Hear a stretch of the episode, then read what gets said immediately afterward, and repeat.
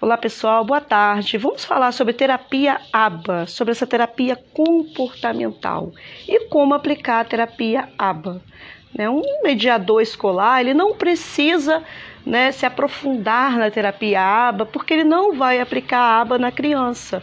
Mas é bom que ele saiba, até mesmo para intervir, né, para falar, conversar com os pais dos alunos né, dessa criança, né, para poder estar encaminhando, conversar com a equipe pedagógica, com o professor, né, para estar inserindo essa criança nessas terapias comportamentais. Né, para visando mesmo melhorar né, esse comportamento, né, esse comportamento inadequado dessa criança. Então, uma das principais ferramentas né, para desenvolver uma pessoa no transtorno do espectro do autista, que é o TIA, é a análise do comportamento aplicada, que nós chamamos né, de ABA.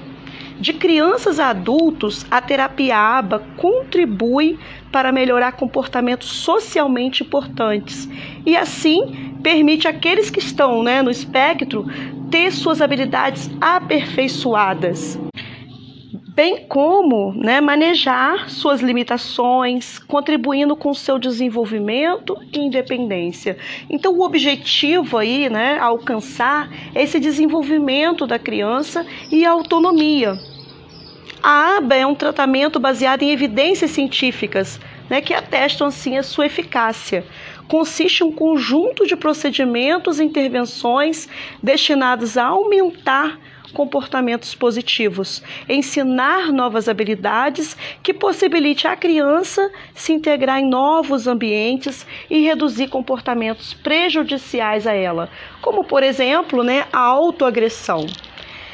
Suas técnicas possibilitam ampliar a capacidade cognitiva, motora, de linguagem e de integração social, procurando reduzir por meio de práticas de repetição e esforço né, comportamentos negativos que possam causar danos ou interferir no processo de aprendizagem, podendo auxiliar no aperfeiçoamento de habilidades básicas, como olhar, ouvir, imitar, ou as mais complexas, como ler, conversar e interagir com o outro.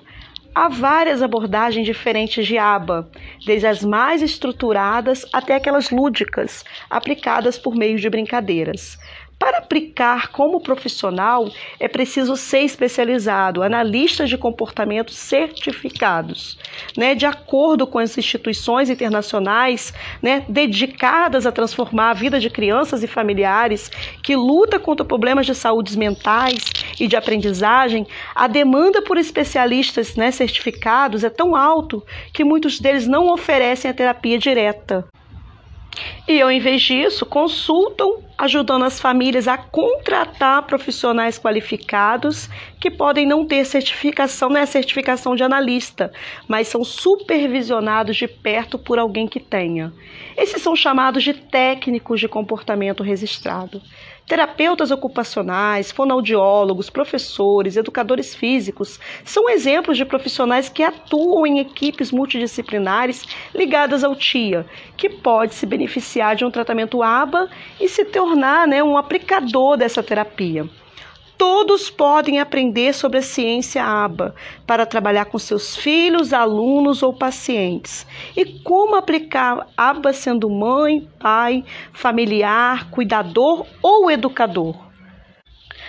Uma das características mais positivas da aba é que ela não requer o uso de equipamentos ou ferramentas caras, o que possibilita ser trabalhada não apenas por profissionais. Ela pode ser praticada em casa, com suporte dos pais e familiares, na escola, complementando as atividades desenvolvidas né, por analistas comportamentais, que são as técnicas, né? Na prática, algumas medidas simples que podem ser aplicadas informalmente por aqueles que convivem com quem está no espectro, de maneira a reforçar o que é aprendido né, nesse ambiente profissional com especialistas. Né? Vamos pautar alguns pontos né, sobre a estrutura, né, sobre essa rotina. A criança deve ter horários para né, realizar atividades como café da manhã, almoço, jantar, fazer lição, né, tomar banho. Podem proporcionar, isso pode proporcionar conforto e segurança para essas crianças com tia. Esse envolvimento familiar vai integrar todos os membros da família que convive com o autista na terapia ABA. Isso vai reforçar as atitudes né, que vêm sendo desenvolvidas com a criança. Como, por exemplo, se a criança estiver trabalhando habilidades sociais, como manter contato visual durante uma conversa. Aqueles com quem ela terá contato devem estar preparados para essa interação. Uma atividade simples é estimular todos da família a desenvolver atividades semelhantes, como cantar músicas que contribuam com o aprendizado da criança, né, brincar de falar cores dos objetos para que a criança compreenda e comece a assimilar as diferentes cores. Nesse reforço positivo, o reforço dentro do contexto ABA é uma das frentes mais importantes dessa linha de tratamento. Portanto, é preciso valorizar o esforço da criança que tem praticado o reforço positivo. Um exemplo é quando a criança está trabalhando em seu processo ABA, o ato de pedir permissão para fazer algo, como pegar um brinquedo. Assim, caso ela pratique isso com seus pais ou professor, né, e peça determinado objeto, é preciso reforçar positivamente com um agradecimento, como obrigada né, por pedir o boneco. Tente praticar ações que estimulem o olhar da criança para o intelector, né, com quem ele está interagindo, como pode usar recursos para chamar atenção, né? Você pode usar vários recursos para chamar a atenção da criança, Pode-se também ter um espaço de relaxamento, estabelecer um ambiente tranquilo, que proporcione momentos de relaxamento. Isso é essencial para quem está no espectro do autista, né? Ao longo do dia, a criança pode ter né, sido submetida a vários estímulos sensoriais, o que pode sobrecarregar o sistema dela, deixando-a né, desestimulada. Por isso, um local silencioso, com uma atmosfera adequada, pode contribuir para relaxar e assim fazer né, a criança a regular o seu sistema. Vamos aí reduzir o tempo de uso das telas, seja crianças neurotípicas, né, fora do espectro, ou crianças né, atípicas ou que estejam no espectro, a verdade é que o uso de tecnologias como celular, TV, videogame, iPad, né, deve ser limitado para evitar uma superestimação, né, estimulação dos sentidos.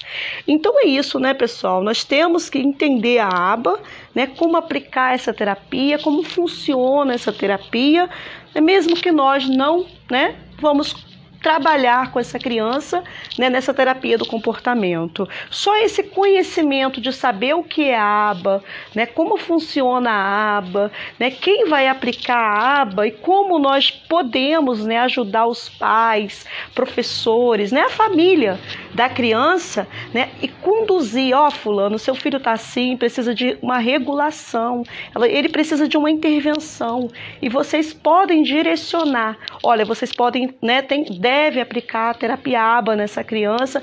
Vamos aí ver um profissional, né, que faça, que, né, que, que trabalhe com essa terapia.